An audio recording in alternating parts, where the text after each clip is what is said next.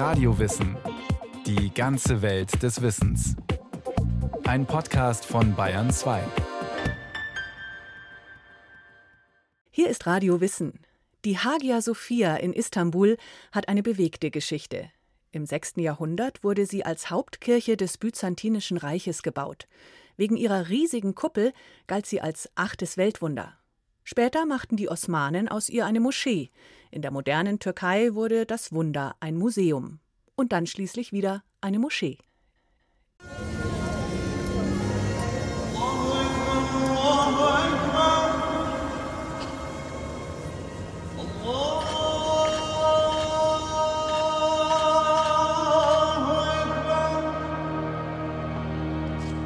Die Kirche bietet den prächtigsten Anblick.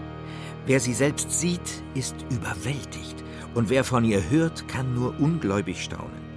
Sie erhebt sich derart in himmlische Höhen, dass sie, wie losgelöst über den anderen Bauwerken schwebend, die übrige Stadt von oben grüßt. Die Hagia Sophia in Konstantinopel, dem heutigen Istanbul, war jahrhundertelang die größte Kirche der Christenheit – ein beeindruckendes Zeugnis der Macht und der Baukunst von Byzanz. Der byzantinische Historiker und Geschichtsschreiber Prokop von Caesarea lebte im 6. Jahrhundert nach Christus. Er beschreibt das heilige Bauwerk mit großer Bewunderung. Ihre Schönheit ist unaussprechlich. Schiere Größe und Harmonie der Maße schmücken sie. Nichts ist zu viel und nichts fehlt. Sie ist prunkvoller als das, was man kennt, und fügt sich dennoch schicklich in die angemessene Ordnung. Wahrlich, Salomo, ich habe dich übertroffen. Dieser Ausruf wird Kaiser Justinian zugeschrieben, der die Hagia Sophia in Auftrag gegeben hat.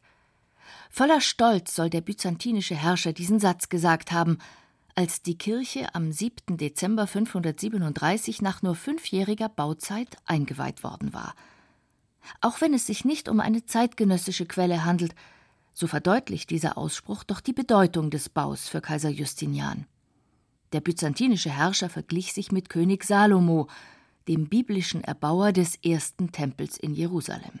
Wir wussten nicht, ob wir im Himmel oder auf Erden waren. Denn auf Erden gibt es keinen solchen Glanz oder solche Schönheit. Das berichteten die Gesandten des Großfürsten Wladimir I. von Kiew, als sie im Jahr 987 in Konstantinopel die Kirche der Heiligen Weisheit, so die Übersetzung von Hagia Sophia, besuchten. Tatsächlich war die Hagia Sophia der erste Großbau mit einer sogenannten Pendentivkuppel, die von vier Pfeilern getragen wurde. Pendentivkuppeln ermöglichen den Übergang von einem quadratischen Grundriss zur kreisförmigen Grundfläche einer Kuppel. Das Gotteshaus galt als achtes Weltwunder. Licht und Sonnenglitzern hat sie überreichlich. Man hat nämlich den Eindruck, dass der Raum gar nicht von außen von der Sonne erhellt werde, sondern dass der Glanz im Inneren selbst entstünde. Eine solche Lichtfülle ist in das Heiligtum gegossen. Tatsächlich hat man, wie von dem byzantinischen Historiker Prokop beschrieben, auch heute noch den Eindruck, dass die mächtige Kuppel der Hagia Sophia zu schweben scheint und ein fast magisches Licht den Innenraum durchflutet. Das liegt unter anderem daran, dass 40 Fenster zwischen den Pfeilern eingearbeitet sind. Albrecht Berger, Professor für Byzantinistik an der Ludwig-Maximilians-Universität München, über die Lichtspiele in dem historischen Gebäude. Was mich persönlich am meisten fasziniert, ist nach wie vor der Raumeindruck. Es ist nicht wie bei den anderen späteren Kirchen ein kleiner, intimer Raum, auch dunkel, es ist eine große, lichtdurchflutete, ursprünglich, man kann es noch ahnen, lichtdurchflutete Halle von einem unglaublichen Wagemut. Das muss man einfach wissen. Natürlich ist das Pantheon in Rom mit seiner Kuppel 400 Jahre älter und größer, aber das ist einfach ein rundes Gebäude auf einem massiven Mauerzylinder. Und hier schwebt die Kuppel und durch die Art, wie die Fenster angebracht sind, bei einer bestimmten Beleuchtung denkt man wirklich, sie schwebt und die Sonnenstrahlen fallen herein und es ist einfach unendlich eindrucksvoll. Teile der Kuppel sind mit glänzenden Goldmosaiken bedeckt. In der Apsis zeigt ein Mosaik die Mutter Gottes mit dem Kind. Weitere Mosaike stellen unter anderem den Erzengel Gabriel an der Südwand des Altarraums dar. Die Kirche war zu Justinians Zeiten voller Kostbarkeiten. Marmor, Silber, Gold und Edelsteine schmückten das Gotteshaus. Alleine im Allerheiligsten der Kirche, dem Opferaltar, den nur Priester betreten durften, wurden nach den Erzählungen von Prokop 40.000 Pfund Silber verwendet. Professor Berger? Wir können an einigen Stellen in der Kirche selbst noch erkennen, im Gebäude noch erkennen, wie die ursprüngliche Dekoration gewesen ist. Innen alles Senkrechte war mit äh, Marmor, bunten Marmor verkleidet und drüber gab es Mosaik, Gold und verschiedene Farben. Anfangs übrigens nur Muster. Es gibt ursprünglich keine Bilder in der Hagia Sophia. Sie ist einfach nicht dafür gebaut. Die sind erst nach dem Bilderstreit im 9. Jahrhundert hineingekommen. Die Kirche muss gestrahlt und geglänzt haben. Die Fenster waren übrigens auch größer. Viele sind zugemauert worden im Laufe der Zeit, um sie stabiler zu machen.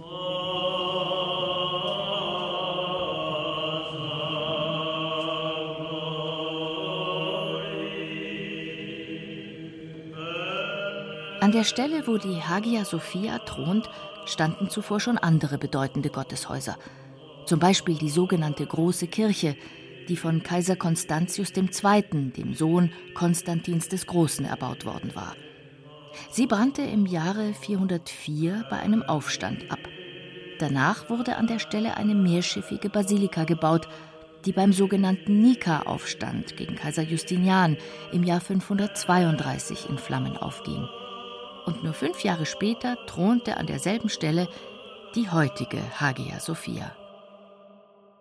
Der inzwischen emeritierte Professor für Architekturgeschichte und Denkmalpflege Volker Hoffmann zur schnellen Fertigstellung.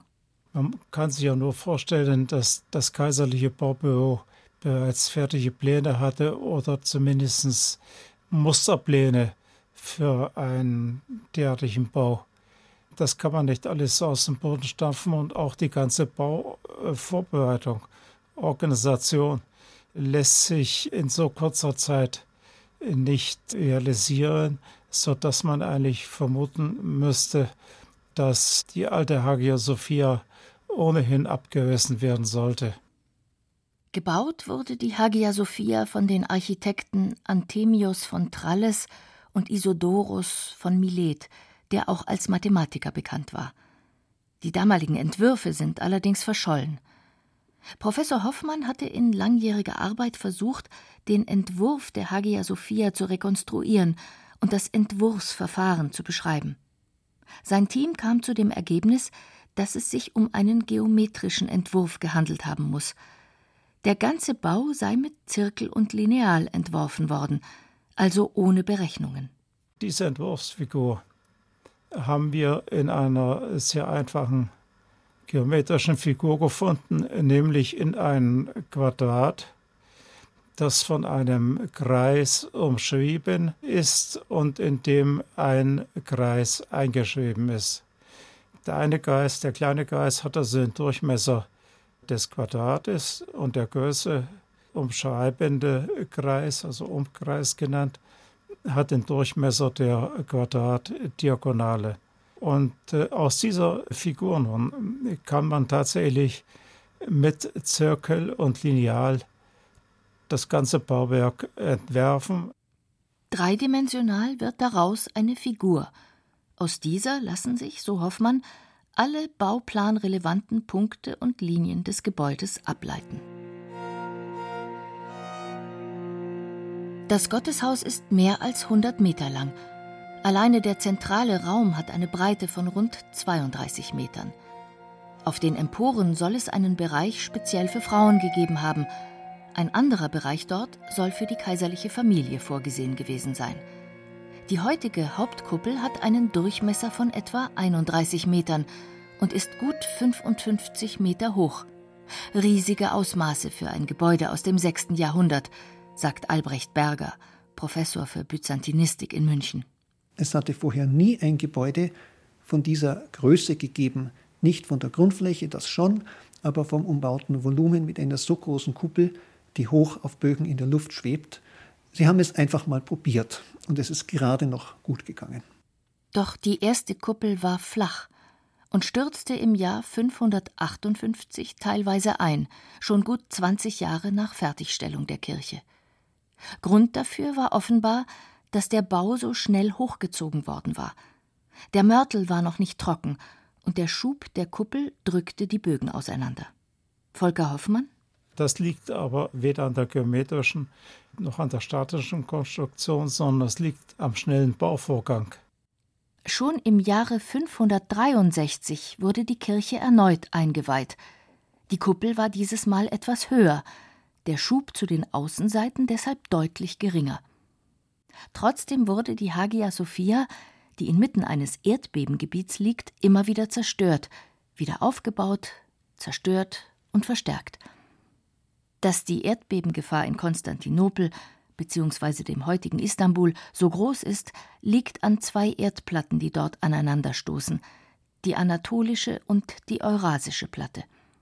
Professor Berger über die architektonischen Veränderungen. Nach dem 10. Jahrhundert wurden die ersten äußeren Stützpfeiler angebaut.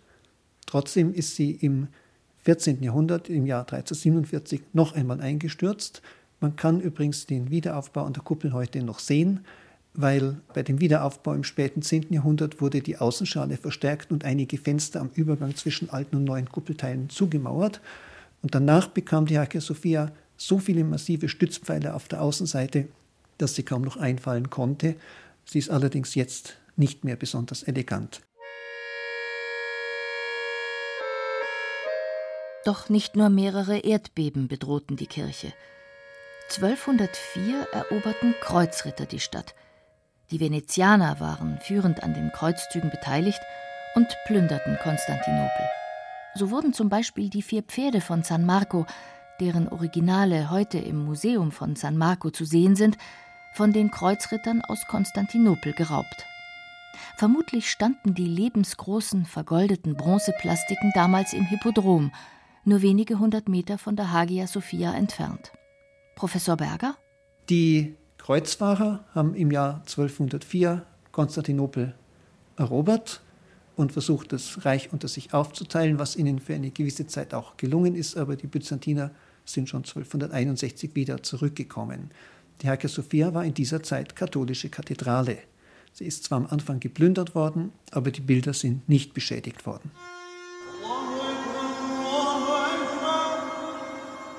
Als schließlich 1453 die Osmanen Konstantinopel eroberten, wandelten sie die Hagia Sophia in eine Moschee um. Die Kirche wurde nicht zerstört, auch Mosaike wurden zunächst nicht übermalt. Allerdings ließ Sultan Mehmed II. christliche Symbole wie das Kreuz abmontieren, wie der Professor für die Geschichte des Osmanischen Reichs und der Türkei an der Ruhr-Universität Bochum, Markus Koller, erzählt. Dann hat er zum Beispiel auch die Glocken aus dem Glockenturm entfernen lassen und hat dann in die damalige Kirche hinein eben islamische religiöse Merkmale errichten lassen, zum Beispiel den Minbar, also die Predigtkanzel für das Freitagsgebet, der Mihrab, die Gebetsnische wurden in der Kirche eingebaut. Dann brachte man in die Kirche auch islamische Reliquien hinein, zum Beispiel einen der vier angeblichen Gebetsteppiche des Propheten Mohammed. Und man ließ natürlich ganz wichtig für die äußere Symbolik Minarette, nämlich zwei äh, Minarette an der Hagia Sophia errichten. Aber die Mosaike, die Darstellungen in der Hagia Sophia selbst, die blieben zunächst weiterhin sichtbar. Und zwar im gesamten 15., 16. Jahrhundert. Und dies belegen auch zahlreiche Berichte von Reisenden, die die zur Moschee gewordene Kirche besichtigten. Erst im frühen 17. Jahrhundert unter Sultan Ahmed I. sind dann viele Mosaike übermalt worden. Allerdings wurde auch damals nur ein Teil der Darstellungen übertüncht. Professor Koller erklärt die möglichen Gründe dafür. Zum Beispiel blieben die Erzengel-Darstellungen von Maria mit dem Kind blieben auch weiterhin sichtbar. Also das sind Hinweise darauf, dass diese Darstellungen eben mit islamischem, koranischen Denken und Texten vereinbar gewesen sind. Denn im Koran kommen zahlreiche biblische Gestalten vor, wie zum Beispiel Jesus, der auch im Islam als wichtiger Prophet angesehen wird, oder eben auch die Jungfrau Maria.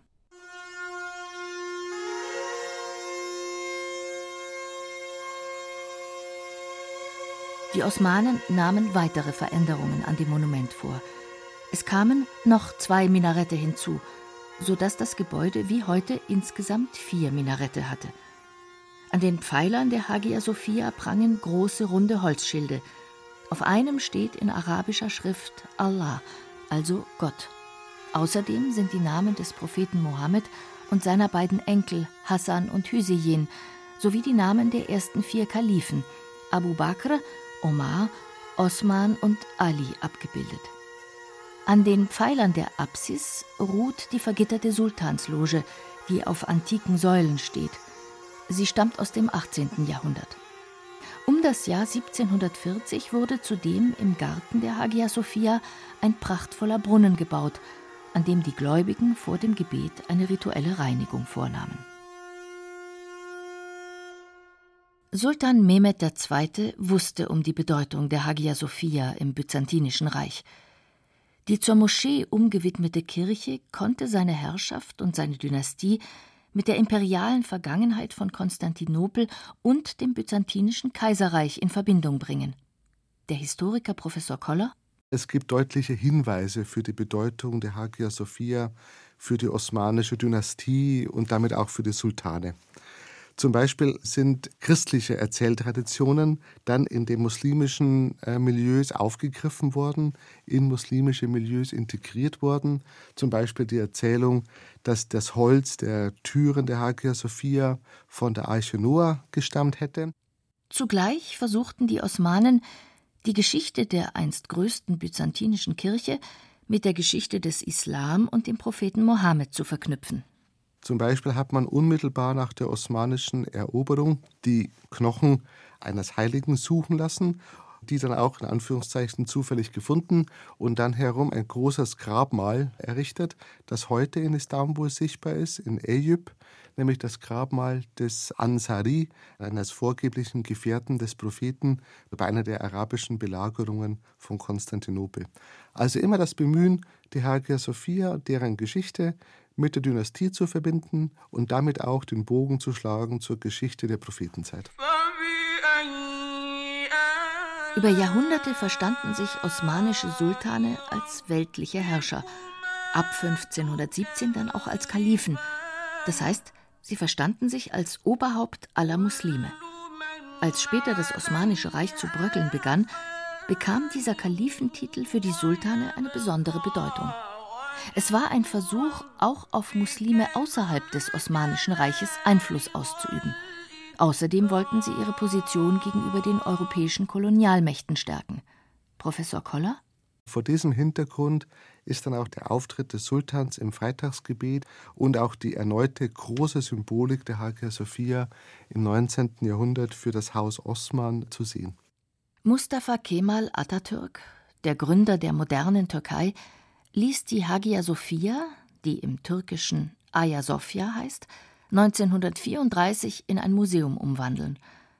Atatürk wollte einen säkularen Neuanfang für sein Land. Weg von der alten Geschichte Konstantinopels, weg von der Geschichte des Hauses Osman und damit auch weg von den einst symbolträchtigen Gebäuden wie der Hagia Sophia.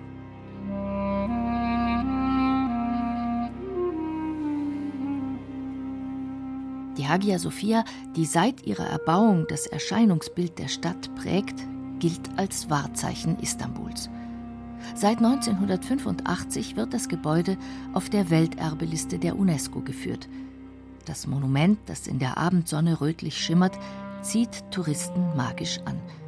In den touristischen Boomjahren besuchten jährlich rund drei Millionen Besucher das beeindruckende Museum. Dies bescherte der Türkei viele Jahre lang Millioneneinnahmen.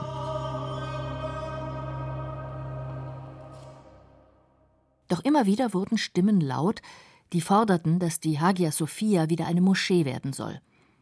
Nationalistische Kräfte, konservative Muslime und vor allem die anatolische Jugendbewegung setzten sich für eine erneute Umwandlung ein. So rief die Jugendbewegung zum Beispiel 2014 ihre Anhänger zu einem Demonstrationsgebet vor der Hagia Sophia auf. Tausende kamen und beteten vor dem Museum. Der griechisch-orthodoxe Patriarch von Konstantinopel, Bartholomäus I., lehnte die Umwandlung der Hagia Sophia ab. Dass eine solche Umwandlung von Kirchen möglich ist, zeigte sich 2013. Damals waren in der Türkei bereits zwei ehemalige Kirchen, die zeitweise Museen waren, wieder als Moscheen eröffnet worden, nämlich die Hagia Sophia im nordwesttürkischen Iznik und die Hagia Sophia in Trabzon an der türkischen Schwarzmeerküste. Markus Koller, Professor für die Geschichte des Osmanischen Reichs und der Türkei an der Ruhr-Universität Bochum, zur aktuellen Diskussion. Im Grunde sehen Sie das wieder, was wir jetzt schon bei den Osmanen über die Jahrhunderte verfolgt haben. Dieser Wandel in der Bedeutungszuschreibung für die Hagia Sophia. Dass man versucht, das Gebäude und die Geschichte dieses Gebäudes politisch eben aufzuladen, politisch zu deuten, jeweils im eigenen Sinne. Und das kann man wieder ganz verstärkt beobachten. Ja, gerade seit 2016 wird es relativ konkret. 2016 gab es die erste Koranlesung wieder in der Hagia Sophia und dann ähm, zum Ende des Ramadan im Jahr 2016 wurde eben wieder ein Gebetsruf durch einen Imam getätigt. Das wurde live im Staatsfernsehen übertragen. Im Sommer 2020 machte schließlich das oberste Verwaltungsgericht der Türkei den Weg für eine Umwandlung der Hagia Sophia frei. Am 24. Juli 2020 kamen Zehntausende Gläubige, unter ihnen auch Präsident Recep Tayyip Erdogan, zum Freitagsgebet in die Hagia Sophia. Für viele Türken erfüllte sich ein lang gehegter Wunsch. In Griechenland aber läuteten aus Protest Kirchenglocken. Patriarchen protestierten. Kunsthistoriker zeigten sich entsetzt. Vergeblich. Die Hagia Sophia ist nun kein Museum mehr, sondern wieder eine Moschee.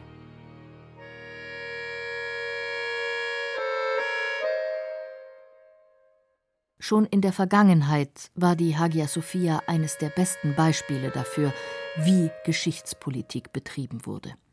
Über die Jahrhunderte hinweg nutzten die Byzantiner, die Kreuzritter und die Osmanen das symbolträchtige Gebäude, um ihre eigene Macht zu untermauern. Der Historiker Professor Koller ich glaube, das ist ein ganz wichtiger Punkt, gerade in der Gegenwart, wo ja wieder starke Versuche nicht nur in der Türkei unternommen werden, Geschichte selektiv zu betrachten, Geschichtsbilder zu konstruieren und Geschichte wieder für weltanschauliche oder politische Ziele einzusetzen. Die internationale Empörung über die Umwandlung der Hagia Sophia in eine Moschee wird nicht so schnell verstummen. Dafür spielt der Bau für viele Menschen eine zu große Rolle, nicht nur für Gläubige, sondern auch für Kunsthistoriker. Architektonisch zählt die Hagia Sophia zu einem der beeindruckendsten und schönsten Bauwerke der Welt. Der Byzantinist, Professor Albrecht Berger. Sie hat ihre Blessuren, sie hat fürchterlich gelitten.